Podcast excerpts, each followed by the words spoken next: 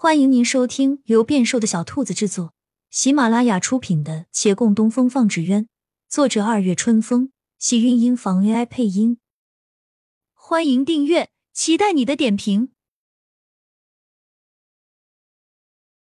第一百一十六集，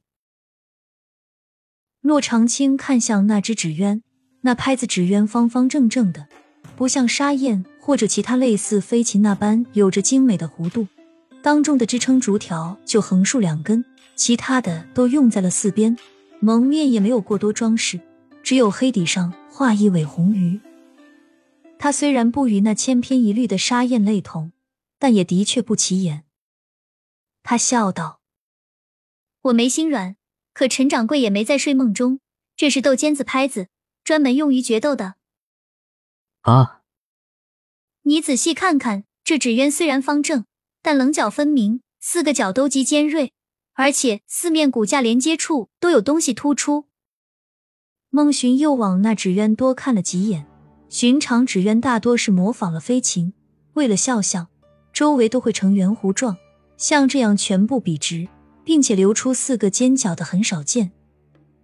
原来这种类型还有专门的名字，豆尖子拍子。他嘀咕着，忽而瞳孔一缩。那四角还有刺针凸出来，纸鸢上添加修饰不违规，但添加刺针的他第一次见。这又是尖角又是刺针，是存心想把我们的纸鸢刺破。我还到陈生红糊涂了，原是处心积虑。纸鸢靠完整的蒙面来乘风泄风，但凡有一点破损，就没法维持平衡，不管风力如何，必然坠落。即便是他们放飞技能尚可，让纸鸢本身躲过攻击，但旗下的拉线较长，想全然躲避不容易。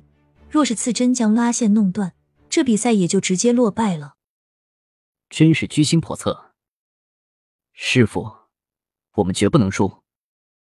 骆长青微微一笑，但听县城一听令喝，两方纸鸢乘风而起，众人抬头朝两只纸鸢看去。风力平稳，它们飞的也四平八稳，规格都差不多，起飞速度与放飞高度都没有太大差别。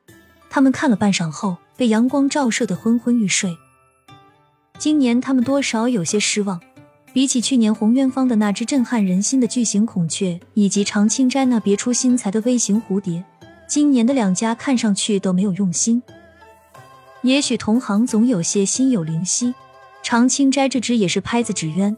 拍子纸鸢的轮廓相对于硬翅来说比较单一，也没有各个部位区别分明，它更像是一个整体。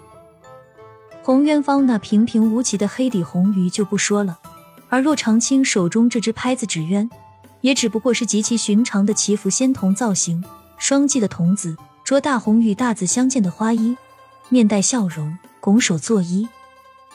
这样的图文，莫说纸鸢，便是家家户户的年画上都能瞧见。只是毕竟是长青斋，做工与绘画都精湛，过了第一轮也说得过去。所以说，去年是各有千秋，今年大家都变客气了，拿了这寻常的纸鸢来糊弄。我看啊，照这样，往后的监约会也没有再办的必要了。评判席上的人亦多有抱怨。话才落，却忽见洪渊方那斗尖子纸鸢猛地改了方向。朝着旁边的纸鸢攻击而来，昏昏欲睡的人们陡然惊醒，评判席上诸位一瞩目过来，只觉这才有了竞争的模样。那斗尖子拍子四面都是尖锐的角，不偏不斜朝祈福童子撞击过来。祈福童子不过普通绢丝蒙面，但凡被那刺针一碰，必然破损。可这旗下直线的女子却像是走了神，没有做出任何反应。眼看那刺针将近，有好心百姓忍不住大喊：“洛姑娘，你快躲！”洛长青抬头看着上方，手上却没用动。孟寻也急了，他不由分说要去掌线，还没触及，却被灵巧躲过。洛长青冲他笑：“不用着急。”“怎么不着急啊？”他咬牙切齿：“被戳破我们的纸鸢。”可就掉下来了。他说着，仍要去抓线轮，可眼前人再度躲了他的手，他不语废话，待再要夺，却听周遭一阵惊呼。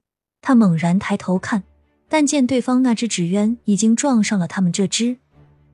他隐约听到绢帛开裂的声音，想再夺线轮已是来不及，只能懊恼的跺着脚，愤愤道：“师傅，你干嘛？”正抱怨着，却又听一阵惊呼。他再度抬眼，那后话忽顿住。那斗尖子拍子刚好撞到的童子作揖的双手，双手处的绢帛开裂，一条红色飘带从仙童手中滑出，飘带为红色锦缎所制，下坠流苏。随着纸鸢浮动，斩落摇摇晃晃的光圈。原来童子手中暗藏机关，实在精妙啊！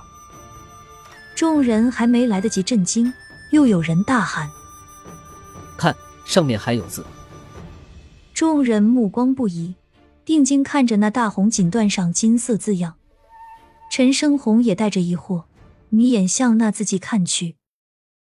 听围观者朗声念：“何其志祥！”这是什么意思？这不很明显吗？就是说大家讲和，别争了。